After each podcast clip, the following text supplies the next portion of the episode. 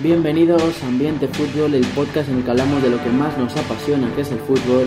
Hoy tenemos un programa muy completito porque vamos a hablar de, las jornadas de liga, vamos a hablar también de la Champions, pero sobre todo ese, ese clásico, ese eh, Barcelona-Real Madrid que se acabó llevando el, el Real Madrid 1-2.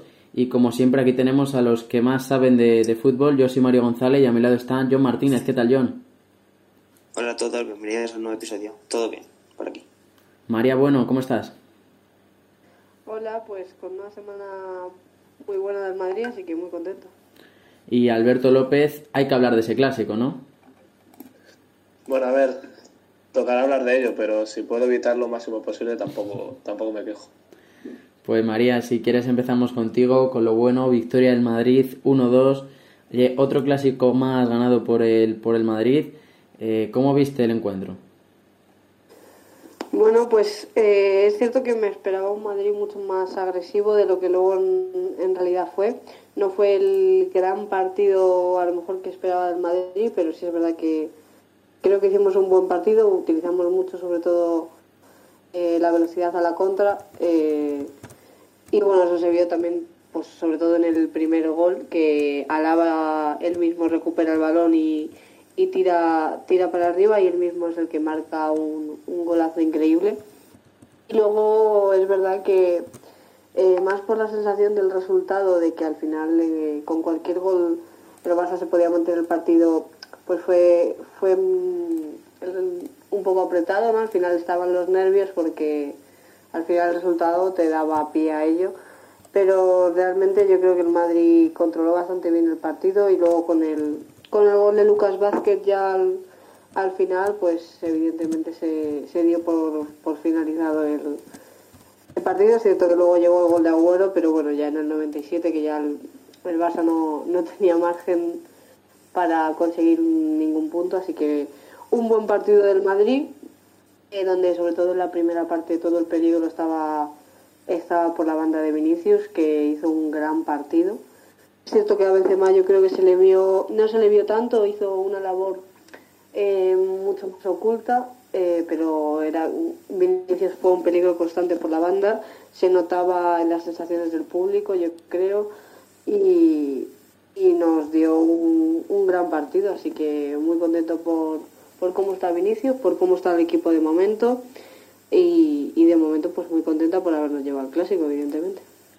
Sí, María, hay que hablar de, Vinicius Junior, uno de, los jugadores ¿no? del Madrid esta temporada, que, bueno, está Hazard, está también Gareth Bale, pero el que está liderando el equipo es, es Vinicius, eh, siete goles, cinco asistencias en lo que llevamos de temporada, eh, su mejor temporada a nivel goleador en, Liga desde que está en el, en el Real Madrid y sobre todo que prácticamente destrozó a la defensa del Barça, ¿no?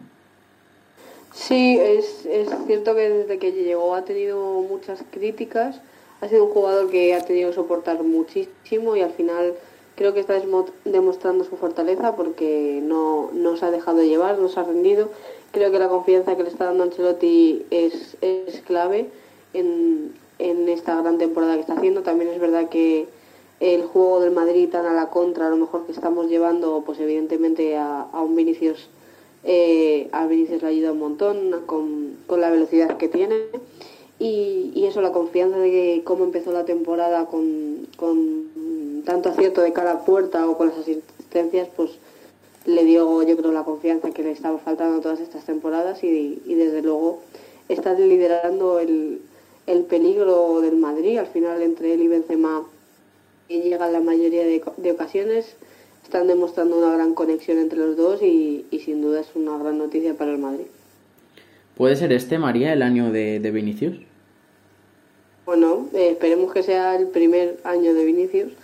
Eh, pero sí, desde luego ahora mismo es sin duda de, los, de las temporadas que están en Madrid su mejor temporada y esperemos que esto solo le ayude a crecer porque al final no podemos olvidar que, es un chaval y, y su techo no, no, puede estar aquí en esta temporada. Tiene que seguir creciendo, seguir aprendiendo y a ver hasta dónde llega. Y Alberto, voy contigo de la victoria a la, a la derrota, derrota del Fútbol Club Barcelona, 1-2 en casa. No sé qué valoración das del encuentro. Bueno, a, ver, mi impresión, mi impresión inicial, bueno, fue la que típica tiene de, una, de un aficionado cuando pierde un partido, ¿no? Fue de, bueno, de tristeza, de cabreo, sobre todo cuando pierdes contra tu equipo rival. Y la verdad es que el equipo del Barça lo que, lo que peor vi del equipo fue, fue que fue, era un juego muy predecible, no era un Barça que sorprendía por ningún lado. Eh, sí es cierto que viendo cómo iba la temporada tampoco tuvimos tanto problemas como podíamos tener, porque yo me podía llegar a esperar lo peor del Barça. Pero sin embargo pienso que el Madrid tampoco presionó, el Madrid tampoco quiso mm, poner toda la intensidad que pueda al partido que podía metido al Barça en muy serios problemas y demostrar sus verdaderas dificultades en los partidos. Y bueno, el resultado parece un resultado normal, de solo un gol de diferencia, pero yo me creo que a, defendiendo no, no, defendemos bien, eso está claro, lleva así varias temporadas y cada temporada parece que va peor, pero es que atacando ya no es que no tengas 30 goles de Messi, es que son jugadas que yo lo único que veía que intentaba el Barça era dar un balón a Jordi Alba y que Jordi Alba centrara. No sabía qué hacer el Barça, muy predecible en ataque. Eh, prácticamente teníamos cuatro o cinco, hasta seis jugadores arriba y el medio del campo desaparecía. Tácticamente muy bajo el nivel y un equipo, lo que para mí la palabra es predecible, muy predecible. Sí, sí, al principio en la previa eh, se decía que el Madrid es favorito, al final en el partido lo, lo acabó siendo pero quiero rescatar un dato, Alberto. Eh, seis jugadores de menos de 25 años en el 11 del Fútbol Club Barcelona. Algo que es habitual ya esta temporada, pero que, yo creo, no tengo los datos sobre la mesa, pero que nunca se había visto en, un clásico. Eh, yo tampoco ahora mismo sé si ha habido alguna, alguna antecedente, sin embargo, eh, es básicamente la esperanza que tenemos los culés. esta mala época se ha juntado con una parecida unos jóvenes que obviamente ahora mismo no son los mejores jugadores del mundo ni están cerca, pero sí que prometen, están demostrando nivel y en un futuro pueden dar mucho al club. Lo que pasa es que es lo que hemos comentado varias veces aquí, en, en el Barça, que un, Barça sin ideas y con un juego tan sencillo y que colectivamente no, no ayuda, pues obviamente las individualidades no destacan, pero esos jugadores están ahí y todavía son muy jóvenes, eh, muchos tienen hasta menos, menos de 20 años o 20 años Así que habrá que ver cómo luego en el futuro cómo, cómo se desarrolla. Y bueno, han salido las imágenes ¿no? de aficionados eh, golpeando al coche de, de Kuman. Eh, no sé qué, opinión tienes sobre, sobre esto, Alberto, y, sobre todo, eh, ¿con otro entrenador los resultados hubieran sido diferentes? ¿Se hubiera ganado el clásico? a ver, primero vamos a hablar sobre lo del coche esos, esos actos desde aquí me parece que estamos todos de acuerdo que estamos totalmente en contra. Eh, yo en principio no vi el vídeo porque estaba ocupado y pensaba que simplemente eran aficionados que estaban quejándose, pero luego me enteré que hubo golpes, se lanzó un huevo al coche, etcétera. Eh, entiendo que los, eh, los aficionados quieran protestar, no lo hicieron en su mejor momento para hacerlo, que fue durante el partido. Y bueno, pues intentar a lo mejor estar alrededor del campo, quejarte, protestar, gritar o lo que sea, pero no puede haber ni agresiones físicas ni, ni molestar a, un, a una persona como ha sido en este caso, como de forma tan directa. Pero bueno, eh, si los resultados hubiesen sido distintos con otro entrenador, habría que ver también qué entrenador, pero yo creo que en general eh, el equipo da para mucho más de lo que está dando y que un entrenador que consiga poner en forma a estos jugadores obtendría mejores resultados sin lugar a dudas. Y bueno, John, voy contigo. Como aficionado neutral, ¿te ha parecido este el, clásico más descafeinado? Sobre todo por, por esa baja de nivel, ¿no? Sin Messi, sin Cristiano. ¿Ese clásico con, menos nivel desde los que hemos visto? Hombre, es cierto que la verdad yo creo que al menos de nosotros que pues hemos visto ya bastantes clásicos, seguramente no haya sido el mejor, pero bueno, eh, Hombre, no fue un partido divertido, la verdad, tampoco fue un resultado muy amplio. Además, como que el partido parecía que estaba cerrado desde muy pronto porque el Barça tampoco generaba mucho peligro y cuando llegaba al área pues tampoco pues eso no, no le creaba peligro al Madrid a lo mejor algún que otro tiro sí fue más peligroso y tal. Y luego pues el gol de Agüero no llegó demasiado tarde porque a lo mejor si hubiese llegado antes incluso hubiese empatado el partido pues hubiese apretado un poco el marcador y los minutos finales hubiese sido más dominio del Barça, pero es que a pesar de que el Barça era el que estaba en contra y jugando de local, eh, no, no, no le creaba peligro al Madrid. Entonces, pues bueno, sí, la verdad que sí fue un poco aburrido. Aunque bueno, parecía ser que iba a ser un buen clásico por la vuelta al Camp Nou de, o sea, del 100% de aforo. Pero bueno, no, la afición tampoco apretó mucho. Yo creo que muchos de los que van a Camp eran más de Messi que del Barça. Entonces eso también se notó un poco y creo que no... Pues hombre, no nos han dado el mejor clásico que, hay, que hemos visto, yo creo. Sí, pero ¿entendéis eso? ¿Entendéis que, que vuelva al 100% de aforo en un clásico? Que no se llene el Camp Nou, vale, sí, que la situación del equipo es mala, pero, pero ahí es cuando más que nunca tiene, tiene que estar esa, esa afición y sobre todo mucha gente que con 0-1 se, se iba del estadio. Hombre, al fin y al cabo es, bueno, no es excusa, pero al fin y al cabo es un club muy grande, entonces tiene muchos fans alrededor del mundo, es decir, eh, por ejemplo, hay gente extranjera que a lo mejor va al Camp pues que no siente lo mismo al Barça que un culé, que un catalán de Barcelona o de Tarragona o de Girona, porque al fin y al cabo pues no es hincha, es pues un seguidor o un fan. Entonces pues bueno, no le sale ese sentimiento igual de animar y tal. Además es un campo enorme, entonces es difícil también llenarlo siempre porque hombre, son 100.000 personas, que creo que si Barcelona es una ciudad grande, pero completarlo al 100% es algo también complicado. Además, creo que tienen problemas de, de seguridad en el estadio, que pues al fin y al cabo eso también le echa para atrás a la gente y pues bueno, al fin y al cabo es cierto que ya la situación es mucho más normal eh, comparación, en comparación con hace un año así, y, pero la gente sigue teniendo miedo al COVID, entonces también eso le echa para atrás a muchos aficionados. Entonces, pues bueno, yo también creo que es lo que dices tú, que en estas situaciones es cuando más, más se tiene que ir al estadio y más animar, pero bueno, no ha sido así y ya no, ya no lo podemos cambiar. Sí, esperemos que, que para los próximos partidos se, cambien. Y es que parece que en esta jornada de liga se han, se han recuperado los goles, porque ha sido la jornada más goleadora, sobre todo con ese eh, Sevilla 5-3 Levante en el que se marcaron eh, 8 goles, pero ha sido la jornada más goleadora de, de toda la temporada, 38 goles, una media de 3,8 goles por partido, unos datos brutales. Y, y, es una mera anécdota o es un dato que, que puede eh, tener una mejoría en el, en el futuro?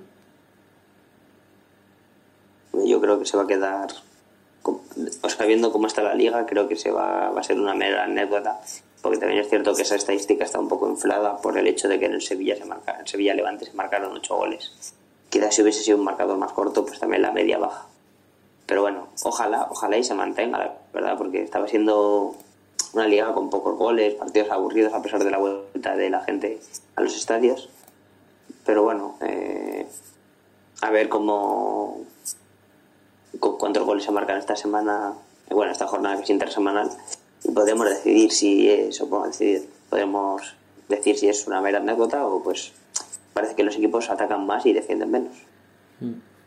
Sí, y antes de, hablar de la Champions, eh, quería lanzar un, un pequeño debate sobre lo que, lo que está ocurriendo en la, en la liga. Esta jornada ha sido un poco la excepción, sobre todo con ese 5-3, pero, pero por ejemplo en otras ligas como, como la inglesa se marcan muchos más goles y a priori más espectáculo, pero también en, en esta liga se está viendo mucha más competitividad. No sé vosotros qué preferís, a lo mejor resultados más cortos, pero con más competitividad entre, entre los equipos, o resultados a lo mejor más abultados, con más goles, pero mayor diferencia entre los grandes y los pequeños.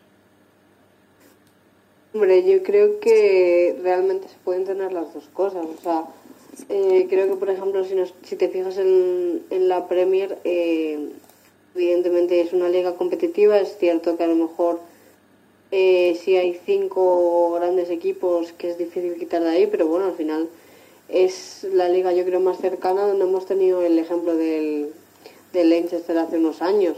Eh, eso es algo que la liga hace mucho que no se da pero sí, es cierto que aquí en, en, la liga, en los últimos años, pues los equipos han apostado más por, por asegurar, asegurar ciertos resultados, asegurar ciertos estilos, a lo mejor buscar más un espectáculo de goles, como a lo mejor es lo que vemos en lo que podemos ver en la Premier en algunos de sus partidos, como puede ser, yo que sé, el Chelsea. El Chelsea esta, esta jornada metió siete goles, que es algo que a lo mejor aquí en, en España pues es algo que nos cuesta bastante ver. Sí, a eso, a eso un poco me refería, entrando en el debate, porque al final el Chelsea eh, marcó, marcó siete goles, pero acabó, acabó quedando 7-0. Entonces al final, vale, sí, estás marcando muchos más goles, pero estás ganando 7-0 a, a, un rival. Entonces eh, ahí, ahí lanzaba un poco el debate. A ver, eh, a mí en mi opinión, resultados abultados siempre va a haber en las ligas más, más top del mundo porque no puedes tener a 20 equipos de nivel de Champions o, ya no digo nivel de Champions, pero de si tienes un equipo que es para luchar la Champions, obviamente un equipo de media tabla no le va a dar un pelea generalmente, luego puede haber algún partido en el que se le complique al mejor equipo pero es difícil y siempre ha habido esas goleadas. Eh, el problema que veo en la Liga Española es que ya no es solo que esté igual al nivel, es que hay tanto miedo a perder que hay mucho empate, muchos partidos sin goles o con solo un gol o dos goles a lo sumo. Y eso es lo que hace que la liga sea aburrida. Puede haber empates, pero también que haya partidos entretenidos. Y esta jornada ha habido, pero no es lo normal. A ver, yo creo que hacer este, tener este debate siendo aficionado de, y seguidor de un equipo de esta liga es complicado porque al fin y al cabo yo creo que aquí todos lo, lo que queremos es que gane nuestro equipo.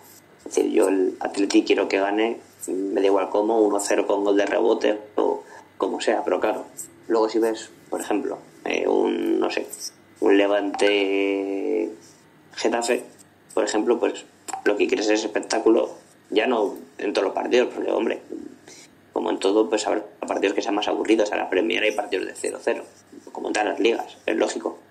Pero es cierto que, pues, siempre hay más, o sea, las estadísticas están ahí, pues se marcan más goles allí.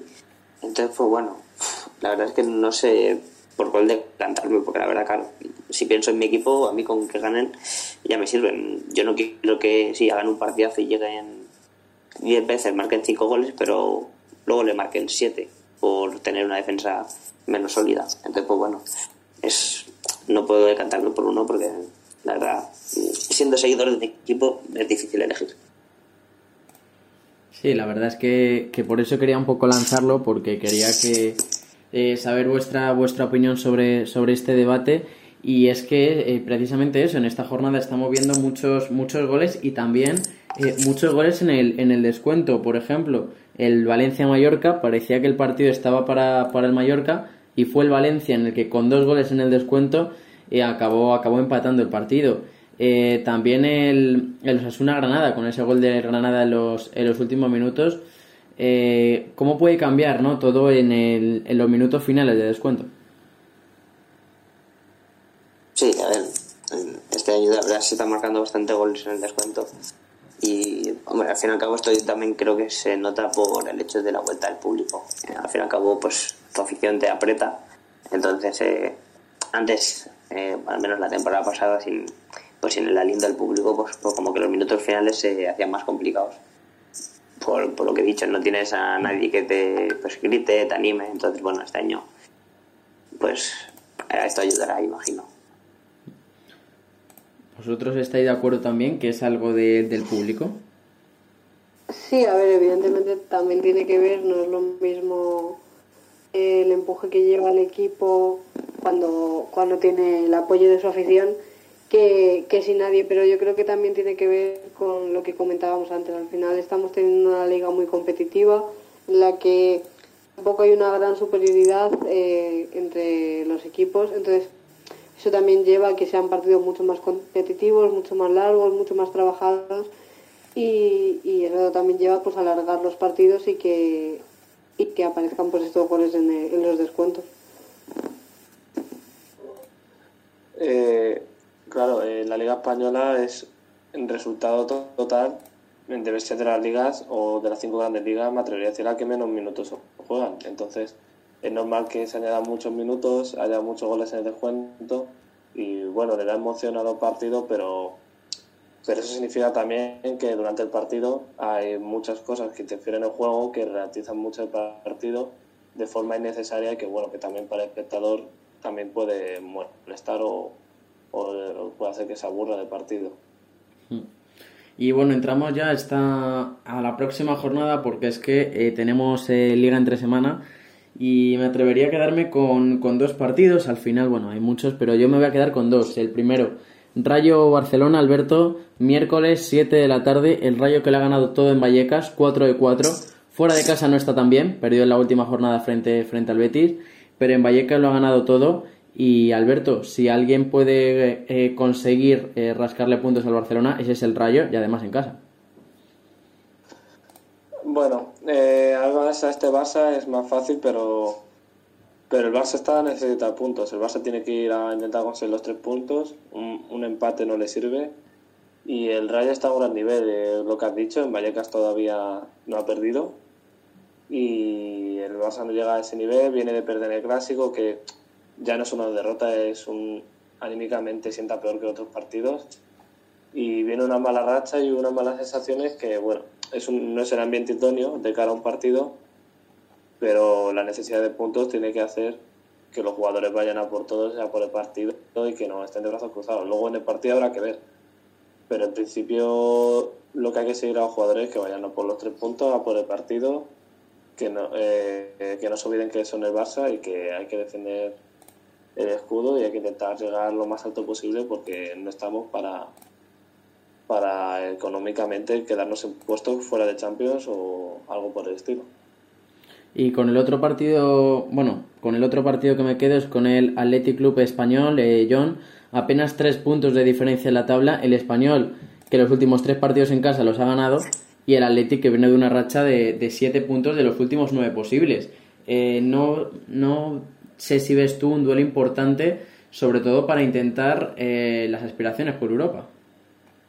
Hombre, al fin y al cabo son, son partidos para Atleti. el objetivo que tiene Atleti es, eh, mm, o sea, al fin y al cabo lo que el año pasado nos dejó sin Europa es la poca regularidad que tuvimos, que no conseguimos ganar dos partidos seguidos en toda temporada en Liga, en Copa y Supercopa y tal, sí.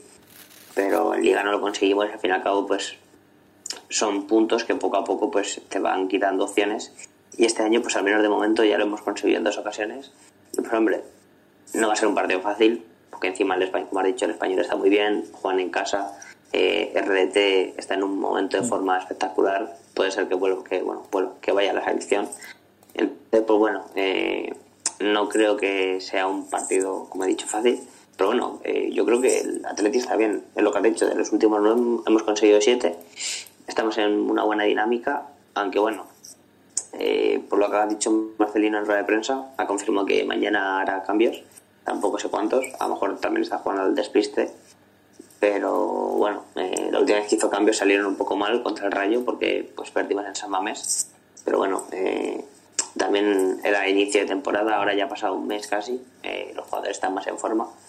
Y pues bueno, lo he dicho, no creo que vayamos a ganar fácil, pero bueno, yo creo que el Atleti puede eh, ganar, sacar los tres puntos de allí, luego ir más motivado al derby, que es el domingo, creo.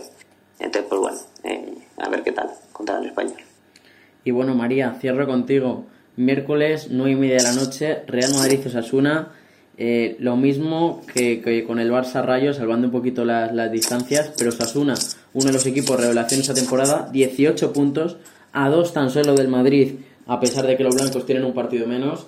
Eh, no sé si Osasuna, María, os puede hacer daño.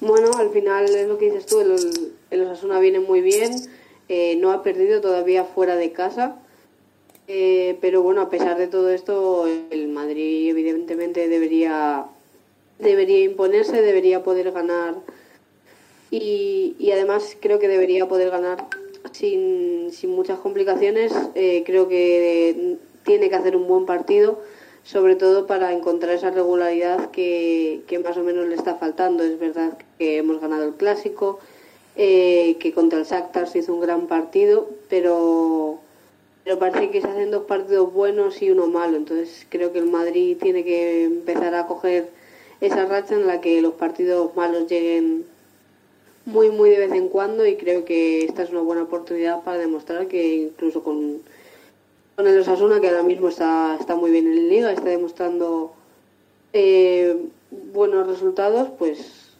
pues debe mostrar en el Bernabéu que, es el momento de, de coger la racha y, y a ver qué pasa. Sí, no solo es que no haya perdido todavía fuera de casa, sino que le ha ganado todo. Cuatro partidos de visitante, cuatro victorias de las cinco que lleva esta temporada y, y es un rival eh, bastante, bastante peligroso, María.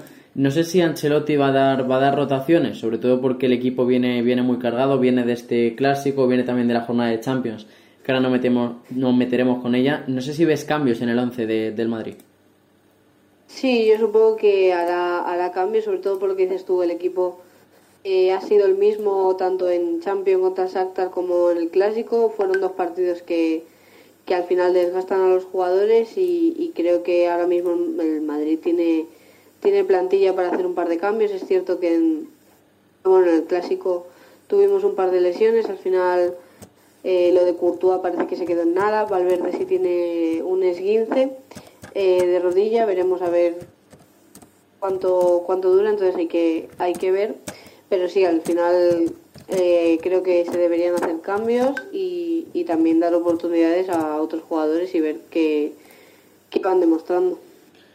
Y hablando, María, precisamente de, la Champions, el Madrid consiguió ganar 0-5 frente, frente al Shakhtar eh, fuera de casa. Eh, el Madrid, que ahora mismo es segundo de su grupo, por detrás de, del Sheriff, yo creo que al final eh, acabará pasando el Madrid como, como primero. Pero sobre todo victoria importante, ¿no, María? Y, y ya no solo por, por los tres puntos, sino por cómo se consiguió ganar, aplastando completamente al Shakhtar. Sí, exacto. Yo creo que evidentemente partido importante por los tres puntos, pero sobre todo por las sensaciones que dejó antes del, del clásico. El, el Madrid llev, llevaba muchas muchas semanas sin jugar con el parón de selecciones y el partido aplazado en Liga. Eh, no, no se sabía exactamente con qué sensaciones iba a llegar, ya que además, si no recuerdo mal, el último partido jugado antes del parón había perdido. Y llegaron con unas grandes sensaciones. Eh, Vinicius Rodrigo y Benzema demostraron que están 100%. Eh, ahora mismo Vinicius, como hemos hablado antes, es, el mayor peligro del Madrid. Hizo un gran partido, Benzema hizo un partido extraordinario, le lo que más le costó que llegase su gol, pero no, al final en los últimos minutos llegó. Y Rodrigo, y creo que es al, al único ahora mismo de, del ataque del Madrid que le falta, yo creo, dar ese paso adelante y demostrar su calidad, pero bueno, eh, en el partido contra el Shakhtar lo hizo, demostró un gran partido, una gran calidad y, y bueno, eh, hay que seguir con esa racha de, de juego, de sensación que, que aunque no se siguió del todo en el clásico, porque al final eh, las sensaciones pues no fueron aplastantes, creo que el Madrid debería volver a, a intentar conseguir esas sensaciones en el resto de partidos. Alberto, paso, paso contigo. Primera victoria del Barcelona en la Champions, 1-0. Gol de Gerard Piqué, quien si no. Eh, primer gol de, del Barça, eh, que además frente al Dinamo eh, tiró tres tiros a puerta, sus primeros tiros a puerta de, de, la competición. Ahora mismo vais terceros de grupo con esos tres puntos, por detrás de Bayern, por detrás de Benfica. no sé cómo viste el partido frente al Dinamo y, y, sobre todo, Alberto, te quería lanzar una pregunta. ¿Tú ves a este equipo entrando a, a, octavos de, de Champions? A ver, eh, la situación es complicada después de las dos derrotas y el partido del Barça no fue mejor, no dejó muy buenas sensaciones, pero consiguió al final con los tres puntos y el Bayern ganó el Benfica, que era lo normal, pero tuvo un par de goles anulados y bueno, se le complicó un poco ponerse por encima en el marcador, aunque no goleó al Benfica. Eh, está difícil por cómo está la situación, porque aunque el Barça depende de sí mismo, eh, veo muy complicado que el Barça gane al Bayern. Y, y, lo normal sería que el Barça vuelva a ganar al Dinamo. Espero que sufriendo menos, pero muy malas sensaciones dejó el Barça, eh, con poco ataque, solo tres ataques, tres tiros a puerta contra el Dinamo. Y fue nuestro primeros tiros a puerta de de la competición. Y, y, bueno, confiar en que el Bayern vuelva a ganar en Benfica y luego irá por todas en el partido directo, en el duelo directo entre Barça y Benfica, que va a ser clave si en principio nosotros no pinchamos.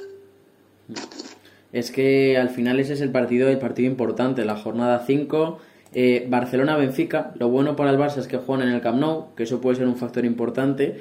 Y ahí es cuando el Barça tiene que, decir, soy el Barça, soy un equipo grande, quiero ganar, porque como vaya la última jornada jugándosela, es que se enfrenta frente al Bayern y como tú has dicho, yo desde luego no veo que el Barça ni siquiera consiga empatar al Bayern. Eh, yo estoy contigo, veo al Barça bastante inferior al Bayern y bueno, a cualquier equipo top de Europa ahora mismo.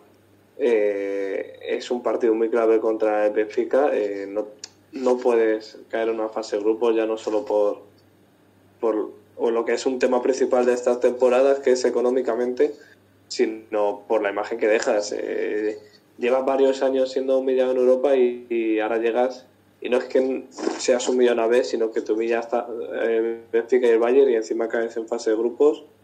Eh, es una imagen pésima y, y bueno, en principio sería jugar Europa League, que mejor que no jugar nada en principio sería, pero como imágenes, bueno, pues sería un canchondeo de parte de muchas muchas aficiones rivales y como es normal. Y tampoco tengo claro que el Barça fuera a ganar una Europa League viendo la situación, pero bueno. Eh, confío en que el Barça consiga pasar y luego si no octavos hay suerte en, en la eliminatoria, en el sorteo, puede pasar cualquier cosa. Y bueno, John, tienes triple partido que, analizar. Primero Atlético de Madrid, 2-3 Liverpool. No sé cómo viste el, encuentro. Un Atlético que, que, bueno, empezó con ese 0-2 por detrás, luego acabó empatando con ese gol de Griezmann y luego muchas jugadas polémicas con esa expulsión de Griezmann que al final condicionó el, gol de penalti de, de Salah. Un Atlético de Madrid que va segundo de grupo con, con cuatro puntos. Y no sé si coincides conmigo, eh, John que el Atlético, la plantilla que tiene, eh, debería estar peleándole la primera plaza al Liverpool, ¿no? Sí, yo creo que sí debería estar peleándole la plaza, pero al fin y al cabo el Liverpool está muy bien este año, creo que lo hablamos en el podcast anterior, que no iba a ser un partido fácil para el Atleti, porque el, conjunto inglés eh, está en una buena racha, Salah creo que está en uno de sus mejores momentos, ha vuelto Van Dijk, entonces bueno, eh, es cierto que debería estar ahí peleándole, pero tampoco me parece que eh, tenga que tener la obligación de superarle. Porque al fin y al cabo también pues, es, lo que hablamos. La Premier está muy por encima de la Liga Española actualmente. Y en principio la primera plaza es valor de club. Entonces, pues bueno, es cierto que está dando peor imagen en Champions de la que creíamos. Pero bueno, queda todavía todas las tres jornadas de Champions, son nueve puntos. Y quizás pueda quedar al final primero porque el Liverpool pierde un par de partidos. No se sabe. Pero bueno, creo que tampoco dio tan mala imagen el Atleti. Es cierto que empezó muy mal. Mm, no te pueden empezar ganando en tu casa 0-2, sea el equipo que sea. Encima en tan pocos minutos, porque bueno, si es en toda la primera parte te han dominado mucho, sí, pero en, creo que fueron en 10 minutos no te pueden marcar dos goles.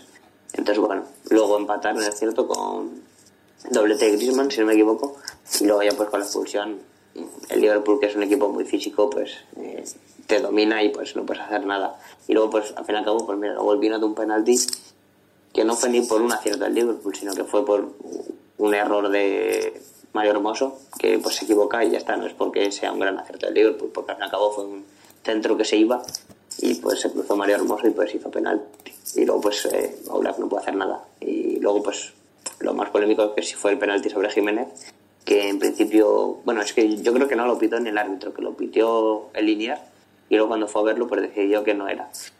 Yo no sé, no, sabría ni qué decir, porque es cierto que el contacto está ahí. Quizás sí lo exagera Jiménez, pero es bastante complicado de decidir si es penalti o no. Puede ser que si esos penalti se hiciesen a Atleti yo lo, vería clarísimo. Pero no sé, a mí en, en, directo sí me pareció, porque, pues hombre, es lo que he dicho, lo exagera Jiménez, entonces te parece más penalti de lo que realmente puede ser. Y luego la repetición, también es cierto que los que controlan el bar se equivocaron, yo creo, poniéndole la imagen en cámara lenta al árbitro porque pues te condiciona y lo, suele ser suele parecer menos penalti de lo que quizás sea. fue bueno. Pero bueno, yo creo que fue un buen partido de la Leti, a pesar de estar con, con uno menos y pues casi le saca un punto al, al Liverpool. Y quien sí me está dejando un poquito frío en esta Champions es el Sevilla 0-0 frente al Lille. Eh, tres empates en tres partidos. que al principio decíamos que, que podía quedar primero de grupo, vamos, era el favorito para quedar primero de grupo, que ahora mismo va segundo y que no acaba de, de ganar en esta, en esta Champions y tampoco deja buenas sensaciones. Sí, re- realmente no sé qué le está pasando al Sevilla porque el Liga no, no están tan mal. Creo que están ahí en puestos Champions o al menos en puestos de Europa League que no, no es que estén en, por ejemplo, el Barça está peor. Claro. El Barça no está ni en puestos europeos. Y o sea, es mejor equipo que el Sevilla en principio, entonces eh, la verdad que no sé qué les está pasando en Champions. También es cierto que al Sevilla nunca eh, la Champions se le da bien del todo, es decir, sí han llegado un par de años a cuartos y tal, pero nunca llegan a, a, a hacer un buen año en Champions, sino que son más de la Europa League. Y mira que lo que has dicho, eh, en principio eran los osos, bueno, ya no sé porque no sé a cuántos puntos están del primero, que creo que es el Salzburgo. A cuatro, a cuatro Aunque, puntos. Por eso, pf, hombre, pueden quedar todavía primeros, pero lo tienen bastante complicado. Creo que ya no son favoritos para ello, pero antes de esto, pues creo que aquí estamos todos de acuerdo en que sí. Sí, sí, sí. Entonces, realmente, pues quizás, hombre, también es una plantilla joven, no son jugadores con mucha experiencia en Champions, porque pues el Sevilla hace muchas renovaciones de plantilla y pues cada año llegan unos y vienen, llevan otros. Entonces, también es difícil, por ejemplo, Rafa Mir no había jugado nunca la competición europea y casi no sé si había jugado en primera además de estar en el Huesca. Entonces pues bueno también son jugadores que se tienen que ir adaptando a este tipo de competiciones y pues poco a poco irán cogiendo experiencia porque hombre estoy seguro que el Sevilla en los próximos años irá bastantes bastantes veces a la Champions. Sí, es un poco lo que le está faltando a este Sevilla, eh, la acabada de pasar ro- rondas en Champions, pero quien sí ganó y sobre todo convenció fue, fue el Villarreal, con ese primer gol de Gerard Moreno en, en Champions, un Villarreal que, que acabó ganando eh, con, con contundencia además, eh, fue un 1-4 frente al Young Boys, Jeremy Pino, Gerard Moreno, eh, Alberto Moreno y, y Chukwueze, eh, un Villarreal que se coloca ahora mismo segundo de grupo con esos cuatro puntos y parece que el grupo no puede estar más igualado. Manchester United con 6, Villarreal con 4, Atalanta con 4 y Young Boys con, con 3. Y sobre todo ese Villarreal colándose ahí por delante del, del Atalanta.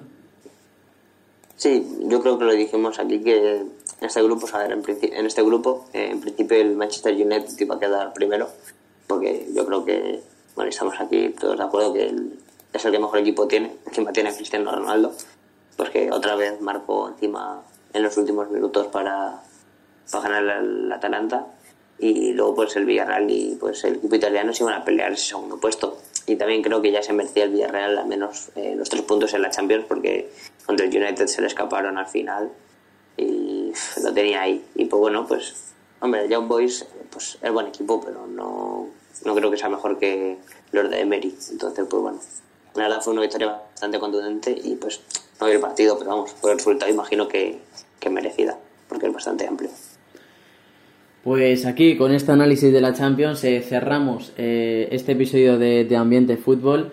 Otro día ya hablaremos de, de lo de Wanda y, y e Icardi, que la verdad es que eso da para, para otro programa. Pero aquí cerramos con este. Espero que, que lo hayáis pasado bien, que os haya gustado. Y nada, hasta el siguiente. hasta la próxima Adiós. Chao.